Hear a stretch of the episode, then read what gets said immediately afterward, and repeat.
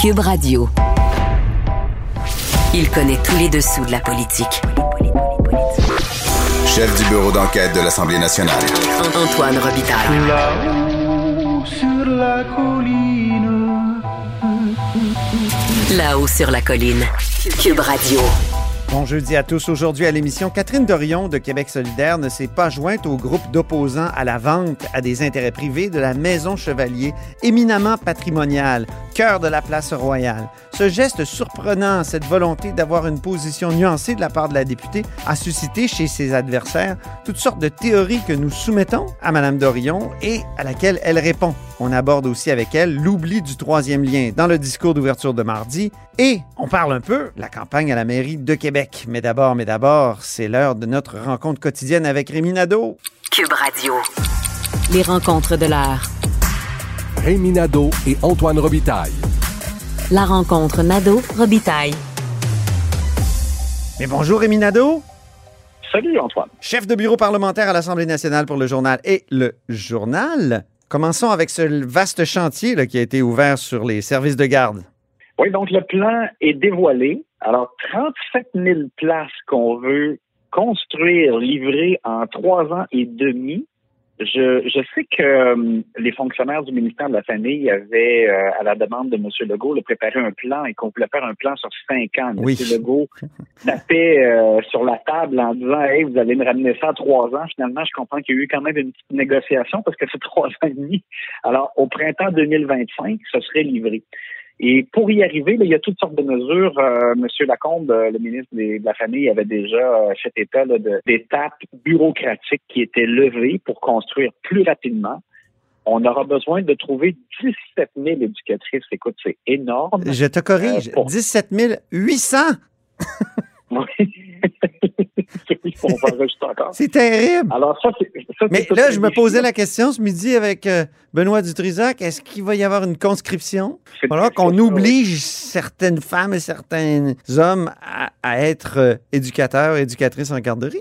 Ouais, ben écoute, on mise sur la hausse de- des salaires qui commence. Là. Il y a déjà un 12 à 17% qui a été annoncé immédiatement, mais la, la négo se poursuit. Il y aura une offre bonifiée. On mise aussi sur une formation en alternance là, où les, euh, les, les personnes intéressées feraient une semaine en formation, une semaine au travail.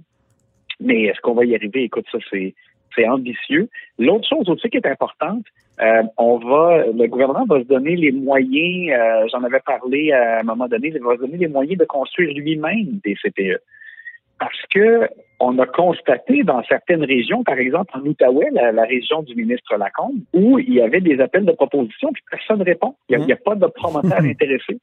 Alors le gouvernement veut lui-même construire des CPE et ça, ça veut dire aussi donc au départ commencer à, à gérer là, ces, ces éventuels CPE-là avant que éventuellement on puisse après ça les vendre ou les donner comme en contrat à, à gérer à quelqu'un. Alors imagine ça, juste une petite parenthèse, ça me fait penser à ma récente chronique L'État gonfle comme une ballonne. Je pense Oui. que je pourrais faire un volume 2 parce que tu te rends compte que le- tu sais, la, la SQI qui construit des, des immeubles pour le gouvernement ou des infrastructures sont pas censés faire des petits projets. Là, on leur demande de plus en plus tu sais, de faire des, des nouvelles écoles, des maisons des aînés. On leur demande de faire des CPE. Euh, je peux te garantir qu'ils vont avoir besoin de bras. Là. Eux aussi, ils vont, euh, ils vont devoir embaucher ou ce sera au ministère de la Famille qu'on devra embaucher. En effet, et on espère que ça va fonctionner parce que c'était une des clés là, pour redresser la démographie du Québec, les CPE, ça, puis les congés parentaux. Par ailleurs, Rémi, euh, il y a eu une période de questions aujourd'hui et c'est l'heure de notre analyse sportive de la période de questions.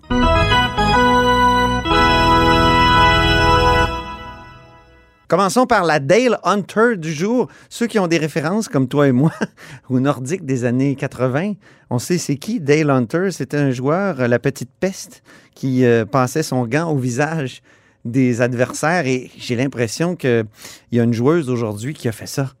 Oui, Dale Hunter savait se faire détester euh, avec sa combativité extrême.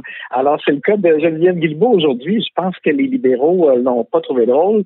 Euh, le porte-parole en matière de sécurité publique, Marc Tanguay, qui posait des questions sur ce qui est- s'est produit euh, récemment lorsque le, le- notamment l'ex-maire de Terrebonne euh, s'est retrouvé euh, libre comme l'air après que l'UPAC ait encore une fois cafouillé dans le, le, procès à son endroit et, et d'autres co-accusés. Et Marc Tanguay, en fait, il est quand même allé très loin parce qu'il suggérait, dans le fond, au gouvernement de mettre à la porte le numéro 2 actuel de l'UPAC, Sylvain Baillargeon, qui a été nommé euh, sous le gouvernement caquiste. Euh, Mais la question était légitime parce que ce qu'on dit de Sylvain Baillargeon, c'est qu'il a fait commis un affront à la justice. C'est les juges qui, qui, qui, le dénoncent en ces termes. Donc, la, la question se pose. Et si c'est Bon. l'Assemblée nationale aux deux tiers qui nomme ces gens-là, ben, ce doit être aussi eux qui les, euh, euh, les congédient. Or, euh, la question était là. En tout cas, je, je trouvais que la question était légitime, mais ce fut euh, un boomerang. Oups. Oui, ben écoute, on va. Je pense qu'on va entendre Oui. rapidement. Je te dirais que le, le problème, je trouve, c'est que Geneviève Guilbeault a fait comme si elle n'avait pas du tout à répondre précisément à cette question-là. Elle s'est mis à rappeler ce que le gouvernement de la CAQ a fait en arrivant, nommé aux deux tiers le, le commissaire, etc. Euh, et après ça, elle a plutôt passé le gant dans le visage aux libéraux. On va l'écouter.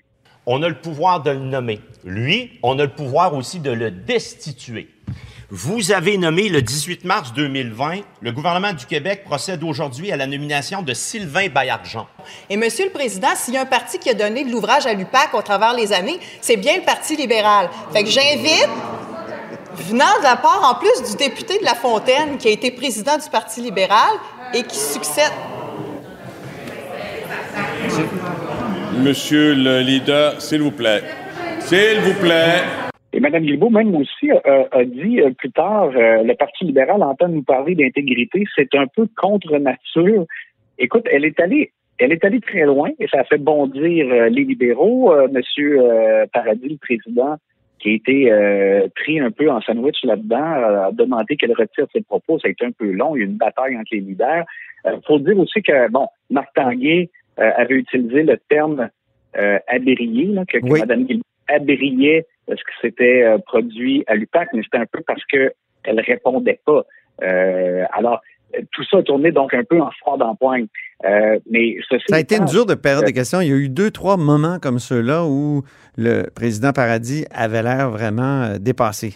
Oui, c'est ça exactement. Et, et tu sais, je trouve que et si la ministre de la Sécurité publique euh, veut pas euh, parler d'un élément qui s'est produit en cours, qui, ou qui est un, un élément judiciaire, elle aurait très bien pu faire comme les ministres de la Justice font, et j'ai en, en tête Yvon Marcoux, parce que c'était un cas vraiment spectaculaire de ministre de la Justice. C'est un peu radical, mettait- ça, Rémi. non, mais tu, tu te rappelles, il mettait ses mains ensemble comme d'une drôle de façon en chambre avec le sourire aux lèvres et il disait, vous savez, je peux pas commenter les choses qui se déroulent en cours. Alors, tu sais, elle aurait très bien pu faire ça sans, sans- sans distribuer des taloches euh, là où ça fait mal aux libéraux et, et provoquer cette foire d'empoigne. Alors, on a assisté encore un peu à un excès de partisanerie, je trouve, de la part de Mme Dépôt. En même temps, au gouvernement, on nous répondra que la CAQ était attaquée de toutes parts ce matin. Mais on peut dire que François Legault, tel un gardien de but, euh, a bien arrêté les rondelles. Oui, et, et un peu contre-attaqué à la question de, de Joël Arsenault, euh, qui soulevait encore la problématique de la hausse des tarifs euh, de l'hy- d'hydroélectricité, euh, puisque la CAC s'était engagée à réduire le fardeau fiscal des, des Québécois. Et donc, M. Arsenault le présentait comme euh, un, un élément contre nature. M. Legault a rappelé qu'en campagne électorale, Jean-François Lisée prédisait que c'était impossible de réduire le fardeau fiscal des Québécois. Et donc, M. Legault s'est un peu amusé avec ça en disant le PQ est dur à suivre.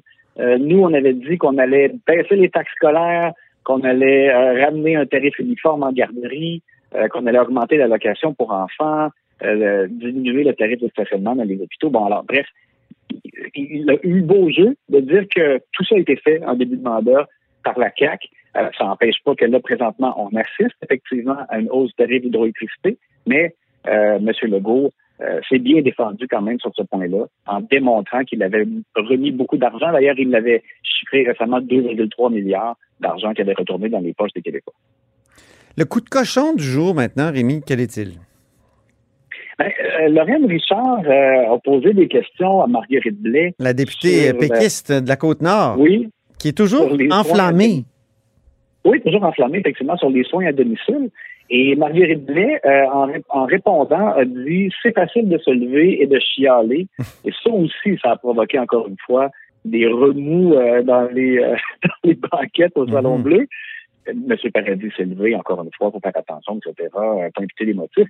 Mais là aussi, je trouve que dans le fond, Mme Richard aurait très bien pu, parce qu'on dit, on demande souvent au parti d'opposition d'être constructif, de présenter des solutions, de présenter des idées. Le PQ l'a fait. Mme Richard, avec Paul Saint-Pierre Plamondon et le, le- le chef, euh, ont rencontré euh, Patrick Belrose du Journal de Québec pour euh, donner euh, leur plan de match en vue justement de répondre au vieillissement de la population et c'est de tripler les heures en soins à domicile. Ils voudraient augmenter à terme sur cinq ans le budget en soins à domicile à 2,7 milliards de plus euh, et donner des services à la carte. Et comme ça, donc, les gens euh, pourraient euh, vieillir à domicile, même en, en légère perte d'autonomie sans être obligés d'être dans des CHSLD. Alors, c'est- constructif, c'est une idée intéressante. Elle aurait pu l'amener à travers sa question, mais elle a plutôt préféré, je dirais, euh, je dirais euh, euh, attaquer Marguerite Blais en disant qu'est-ce que vous avez fait depuis dix ans, puis là, la, la faire passer pour quelqu'un qui a, qui a dormi au gaz, et, et c'est ce qui a amené d'ailleurs donc cette réplique euh, cinglante de Marguerite Blais. Alors, tout ça était peut-être un peu mal parti au départ, mais ça a amené, euh, euh, comme je disais, encore un peu excès de partisanerie. Et là où Lorraine Richard, euh, comment dire, soulignait quelque chose d'important, c'est que le gouvernement va encore faire une étude sur les soins à domicile. Puis, euh, comme le dit en caricaturant Lorraine Richard, il y en a eu des rapports sur le sujet, 17 au moins en 20 ans. Et c'est vrai que, des rapports sur les aînés, sur la manière de, les garder euh, chez eux, ceux qui veulent rester chez eux, ceux qui peuvent, il y en a eu énormément. c'est clair. Moi, au discours inaugural, j'ai trouvé que sur ce point-là, on pelletait par en avant en demandant à la commissaire à la santé et au bien-être de produire des recommandations. Euh, ça, j'ai trouvé que c'était un point faible du discours inaugural Mm. et c'était bien aussi, effectivement, euh, que le PQ euh, l'exploite et, et en, en amenant sa proposition. Alors, au moins, ben, c'est ça, ils nous ont amené quelque chose là, qui peut faire l'objet de discussion pour la suite. C'était une, une période de questions assez orageuse qui ressemble des fois à celle qu'on, auquel on assiste en fin de session parlementaire. faut pas oublier qu'on est un jeudi. Souvent, les jeudis, les députés sont prêts à partir à la maison puis ils ont envie d'en découdre avant d'aller se reposer la fin de semaine. Merci beaucoup, Rémi Nadeau. À demain.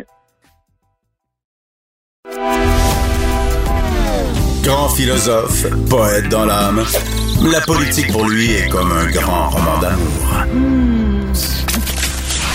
Vous écoutez Antoine Robitaille, là-haut sur la colline. La vente de la très patrimoniale maison Chevalier au groupe immobilier Tanguay à Québec, euh, une maison qui est vraiment en plein cœur du quartier de la Place Royale, ça crée énormément de remous. Même deux anciennes ministres de la Culture, Agnès Maltais et Christine Saint-Pierre, s'indignent.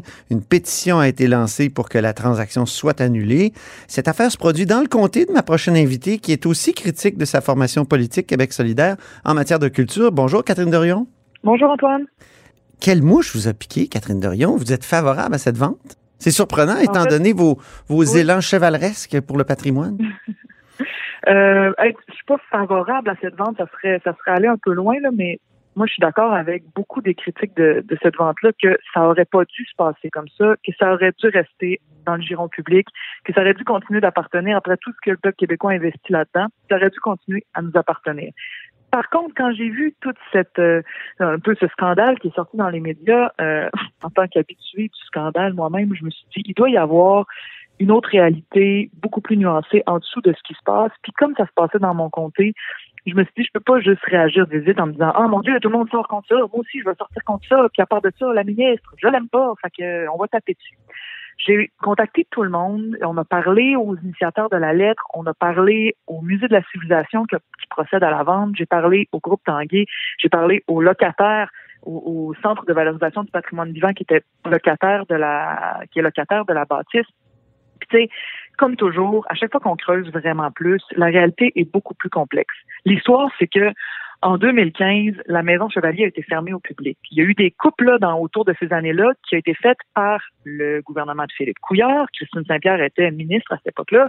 Il y a eu des coupes qui ont qui des coupes euh, drastiques, là, radicales, comme on, on, sait que le Parti libéral est capable d'en faire, qui ont obligé le musée de la civilisation, qui, qui gérait la Maison Chevalier, à la fermer au public, qui l'ont obligé aussi à la mettre en vente. Puis le musée de la civilisation a vraiment fait ses devoirs. Il a essayé autant comme autant depuis depuis quatre ans que la maison est en vente à à trouver un acheteur public, la SODEC, la Ville de Québec, quelque chose qui, qui, appartienne au public. Ils ont essayé, il y a eu des potentialités, mais finalement ils sont tombés à l'eau. Que le musée, en pleine pandémie, avec beaucoup de difficultés que tout le monde vit par rapport à la pandémie, euh, arrive pas à, pas arrivé à trouver un acheteur public. Ils sont tous désistés, qu'est-ce que tu veux? Puis ils tombent sur. Mais, mais un instant, pourquoi, pourquoi, pourquoi pas, pourquoi pas laisser ça comme un, un musée? Garder ça comme un musée. Ben oui, il aurait c'est fallu. ce que c'était. Il aurait fallu. Ben, il aurait fallu. Mais là, Quand j'étais il- tout petit, moi, je me souviens, c'est la première maison Oui. euh, qui a été euh, transformée dans. Ça, ça a donné l'élan au, au projet de Place Royale. Et, et quand on était petit, là, à l'école, on allait Ben, visiter moi- ça, la maison Chevalier. Moi aussi, Pourquoi? Je euh, me souviens. Je me souviens, puis ça m'avait, ça m'avait beaucoup marqué d'ailleurs. C'était vraiment une maison qui est importante, c'est un musée qui est important. Mais une fois que les coupes sont faites, une fois que ça fait 4-5 ans que c'est en vente, puis que c'est fermé au public, puis que en ce moment, là, 65 à 70% de la maison, c'est déjà des bureaux.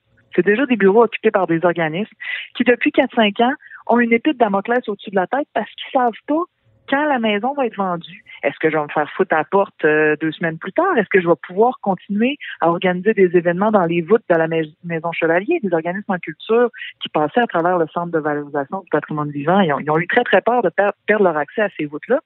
Et là, ce que dit Groupe Tanguay, c'est nous, on veut garder cet accès-là, on veut valoriser cette place-là, on veut que le public y ait encore plus accès qu'aujourd'hui. Mhm. Fait que là, moi, ce que je vois, c'est des acteurs... Mais pourquoi pas garder qui ça comme un musée? C'est ça. Mais je, je reviens Ben oui, sur ma mais question. vas-y. Allons-y, Antoine, convainquons la, ministère, euh, la ministre de la Culture qu'il y a de la misère à citer des, des bâtiments qui sont exceptionnels puis qui sont sur le bord d'être démolis puis qui vont. Il y a la maison Bignel à Québec, on on n'arrive pas à être en train de, de, de mourir, elle est presque déjà rendue à terre, puis on n'a pas réussi à la sauver.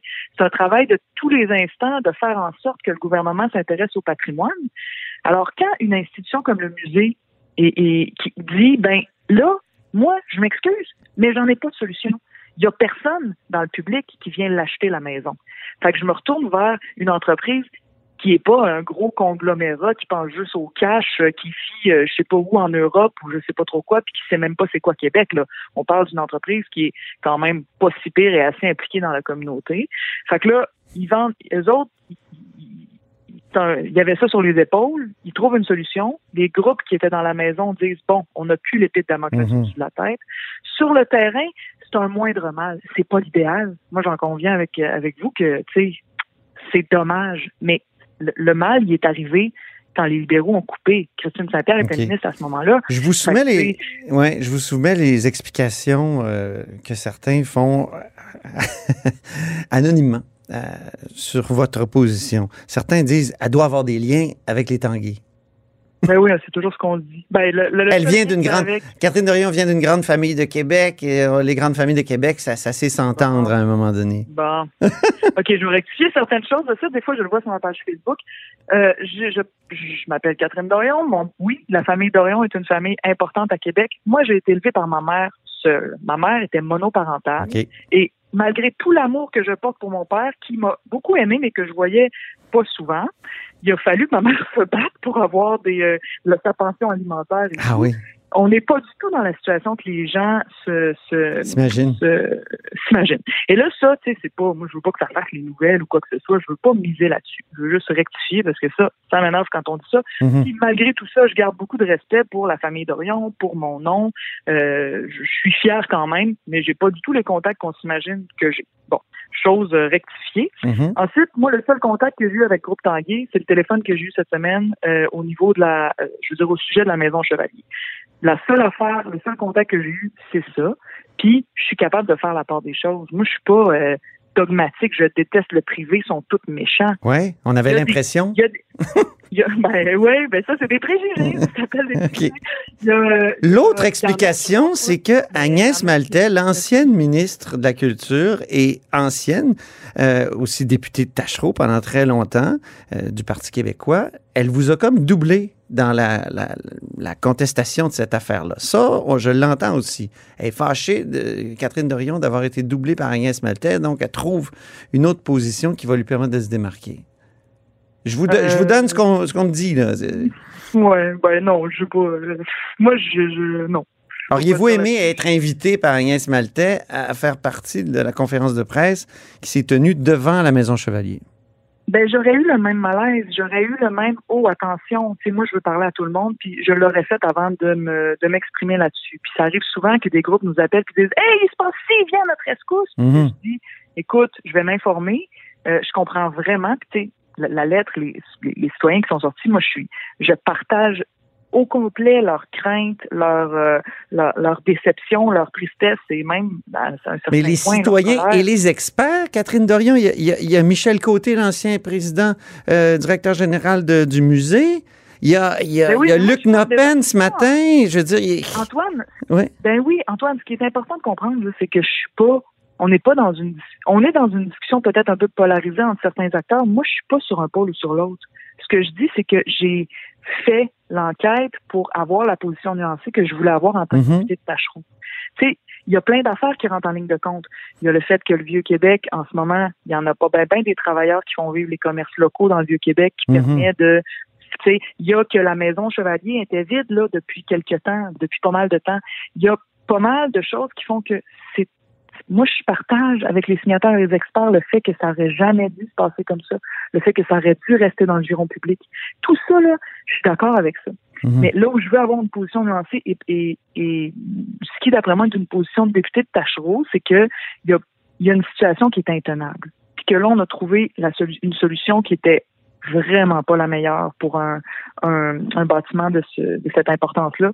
Mais dans les circonstances, euh, je pense qu'on c'est, c'est- on- on- il faut se scandaliser de ce qui s'est passé il y a quatre ans, de ce qui s'est passé il y a cinq ans, puis il faut regarder en ce moment là, c'est quoi les bâtiments dans l'avenir qu'on va vouloir garder publics, puis à quels critères aussi. Parce qu'on peut on peut aussi chialer, puis moi je, je suis de cet avis-là, chialer sur le fait que c'est la ministre qui décide oui ou non ce bâtiment d'importance peut peut être vendu ou pas, mais elle n'a pas de critères. C'est selon son bon vouloir. Ça, c'est- pour moi, c'est problématique. tu sais. Puis ça fait partie aussi de ce qui est dénoncé là. tu sais. Mhm. euh, ouais, tu penses sur quoi pour dire que c'est correct? Mais en même temps, s'il n'y a pas d'acheteur public, on fait quoi? Ben, on, on en fait un musée. Moi, c'est- je, je Ben, demeure c'est. Nous, nous, mais là, je serais, d'accord. Moi, si nous, CQS est au pouvoir, là, puis je sais pas si tu en avais entendu parler de notre proposition de CEPAC patrimoine, mais il y aurait, ça, c'est c'est inspiré de choses qui se passent en Espagne, en, au Portugal et qui ont vraiment marché. Les touristes, là, ils aiment venir au Québec dans les endroits où il y a encore euh, l'espèce d'essence patrimoniale, où on a, c'est bon, on sait que c'est beau, les gens, euh, il y a plein de bâtiments partout au Québec qui pourraient être euh, achetés à l'État, repris par l'État et transformés en, euh, en hôtel, en gîte, en auberge, où les gens pourraient réserver comme à la CEPAC. Oui. Ça s'appellerait la CEPAC Patrimoine, ça serait géré par la CEPAC. Puis euh, on pourrait s'entendre avec, je sais pas moi, des étudiants du THQ pour qu'ils viennent gérer, euh, euh, organiser ça aussi. Donc, on pourrait faire ça avec la Maison de Chevalier. formation. On aurait pu faire ça avec la Maison Chevalier. Et la bonne nouvelle, c'est que à cause de comment la, la, la loi sur le patrimoine est faite, quand un groupe Tanguay va vendre la Maison Chevalier, il pourra pas plus la vendre à qui il veut. Puis euh, il y, a, il y a des prescriptions qui font en sorte que, mettons qu'il veut la vendre, il est obligé de l'offrir d'abord à l'État. Puis l'État peut toujours, même si euh, la maison ne lui appartient plus, peut toujours bloquer une vente, peut toujours racheter euh, au prix qui avait été entendu la maison Chevalier. Tu sais, on, demeure en contrôle de cette maison-là. Moi, j'aimerais que dans l'avenir, des joyaux aussi importants que la maison Chevalier puissent pas être vendus au privé. Puis ça, c'est- c'est important à retenir de ma position. Euh, La seule affaire, c'est que dans la situation qui nous concerne là, là, là, tu as plein d'organismes qui étaient dans un, un, un- truc de flottement qui, d'après moi, ne peut pas durer plus longtemps. Sauf que, l'idée de CEPAC Patrimoine, c'est qu'on pourrait faire ça pas juste dans des endroits comme le Vieux-Québec, on pourrait faire ça à Saint-Casimir, on pourrait faire ça à Berthierville, on pourrait faire ça à Chambly, on pourrait faire ça à plein d'endroits où il y a des, racheter des immeubles, des patrimoniaux, puis les convertir en quelque chose qui, qui finalement coûterait pas de l'argent à l'État, mais en rapporterait à long terme. Mhm. C'est l'exemple que l'Espagne et le Portugal ont, ont démontré. Parlons du troisième lien maintenant, parce qu'il passerait peut-être en dessous de la Maison Chevalier s'il se fait un jour. Euh, vous avez posé une question très théâtrale l'autre jour sur, euh, sur le troisième lien. Pensez-vous que le gouvernement est effectivement en train de... Parce qu'il n'y en était pas question dans le discours d'ouverture de, François Legault. Pensez-vous qu'il est en train de- de- de- d'abandonner tranquillement ce projet-là? C'est dur à dire. J'ai essayé d'avoir la réponse. euh, puis euh, pourquoi ils ont, choisi de ne pas en parler dans le discours d'ouverture du premier ministre? Moi, j'y vois un signe qu'ils sont en train de perdre la bataille de l'opinion publique là-dessus. Je pense qu'ils étaient au courant, la coalition Avenir Québec, que ce projet-là était nuisible dans l'avenir pour la congestion routière, nuisible dans l'avenir pour les GES. Quand on dit lisent pas les études, là, c'est une, c'est une game en fait. Je pense qu'ils les lisent. Mais attendez, les. Catherine Dorion, moi, j'ai noté une de vos phrases tantôt. Quand on creuse, la réalité est beaucoup plus complexe. Oui, Est-ce que c'est plus Et donc, complexe, le troisième lien? Est-ce que- est-ce qu'il y aurait peut-être des bons côtés ou, euh, comme M. Bonnardel Honnêtement, vous dit tout le temps, écoutez le peuple. Le peuple, en majorité, est favorable dans la région de Québec euh, euh, à, ben non. à ce projet. C'est pas vrai, là. Hmm. Ça, c'est pas vrai que les gens sont en majorité favorables. là. Il y a des sondages qui sont faits de. de- C'est sûr que quand les sondages sont commandés par des militants pro-troisième lien, les questions euh, sont. Les questions, le moment du sondage, tout ça, tu sais, on connaît tout ça, là. C'est en politique, là, c'est bon. Mais euh, oui, là où la réalité peut être plus complexe, c'est que c'était un bon enjeu électoral pour eux. Ça leur permettait de de, de, de demeurer populaire dans la région de Québec. Hmm. C'est un peu comme le swing state du Québec. C'est important pour électoralement. Là, est-ce que l'enjeu du troisième lien a cessé de jouer ce rôle-là? En vue de, de quand même, il y a eu une levée de bouclier dans les médias qui a été assez importante. Il y a eu une levée de bouclier aussi au niveau citoyen qui était assez importante, au niveau euh, des experts, au niveau, tu sais, il n'y avait pas grand monde, à part les alliés naturels, là, qui sont euh, Gilles Lerouillet, la Chambre de commerce de Lévis, qui étaient enthousiastes. Fait Mhm. à un moment donné, ça finit par, et, et bien évidemment, certaines radios privées de Québec. Donc, c'était difficile pour eux d'aller plus loin que où ils étaient rendus, puis ils perdaient du terrain tranquillement dans l'opinion publique. Euh, je pense qu'ils se sont dit, l'appui est encore là, mais l'appui n'est pas aussi fort pour que ça soit si valable que ça pour nous électoralement, puis ça leur coûte quelque chose. Ça, là, là je suis en train de faire ma Nostradamus, je suis pas dans leur tête, puis je suis pas dans leur réunion de com. fait que moi, ce qui est sûr, c'est que cet enjeu-là, je- tant qu'ils n'auront pas dit on l'abandonne, je vais me battre pour qu'il arrive pas parce que ça serait trop dommageable pour la région de Québec et même pour le développement de Lévis. Fait que c'est sûr qu'il faut continuer à se battre contre ça tant qu'il ne sera pas abandonné. Ceci dit, j'ai l'optimisme de dire que je sens un essoufflement de leur part. Que pensez-vous des débats actuels pour la mairie de Québec, notamment autour des arbres et du tramway? Avez-vous peur qu'on coupe des arbres pour faire le tramway? Moi, j'ai peur, sincèrement. J'aime mes arbres sur la rue René-Lévesque, sur le boulevard René-Lévesque, Ouais. même si je pas ce projet-là, là, évidemment. Mais euh, craignez-vous ça, vous qui... C'est quand même un patrimoine naturel? Oui, c'est. Euh, je, vous préviens tout de suite là, que je n'irai pas dans les détails sur la campagne municipale. Ça me tente pas de. de, de- J'ai décidé que je ne ferai pas d'appui public, là, Ben oui. mais euh, ni, ni de ni de. Bon, Même s'il y a Mais, des pancartes euh, oranges assez, assez Québec solidaire dans Ah. leur esprit. ça c'est eux, c'est pas moi là. Pas été ça. Écoute, n'importe qui peut dire qu'il m'aime là, mais l'inverse, c'est moi qui contrôle. Que euh, je- les arbres, c'est un enjeu. Après, il y a toutes sortes d'enjeux euh, de comment on fait pour creuser dans une rue sans toucher à des racines, en faisant en sorte que ces arbres-là se tombent pas malades. Je sais que c'est très, très, très complexe. Puis quand je me suis dit, coudon, c'est quoi cet enjeu? Puis j'ai voulu creuser, je me suis dit, Hum, c'est pas si simple que ça. Euh, il y aurait des moyens peut-être de sauver les arbres. C'est lesquels? Je suis pas, j'ai pas été, tu sais, avec mes, mes Mm. ma tonne de dossiers à l'Assemblée nationale. Mais je suis sûr qu'il y a beaucoup de citoyens qui viennent vous voir et qui disent euh, c'est terrible qu'on coupe des arbres euh, en Haute-Ville. Oui, oui. C'est, c'est terrible. C'est, oui, il faudrait, faut, je- c'est un enjeu complexe, très complexe, puis euh, pour chaque arbre qui. Et vous, votre recommandation, que- quelle est-elle? Est-ce que vous faites des représentations pour que ça ne se fasse pas, que qu'il n'y ait, ait pas cet abattage d'arbres massif? Non, on n'est pas, je, je ne fais pas de représentation en ce moment là-dessus. OK.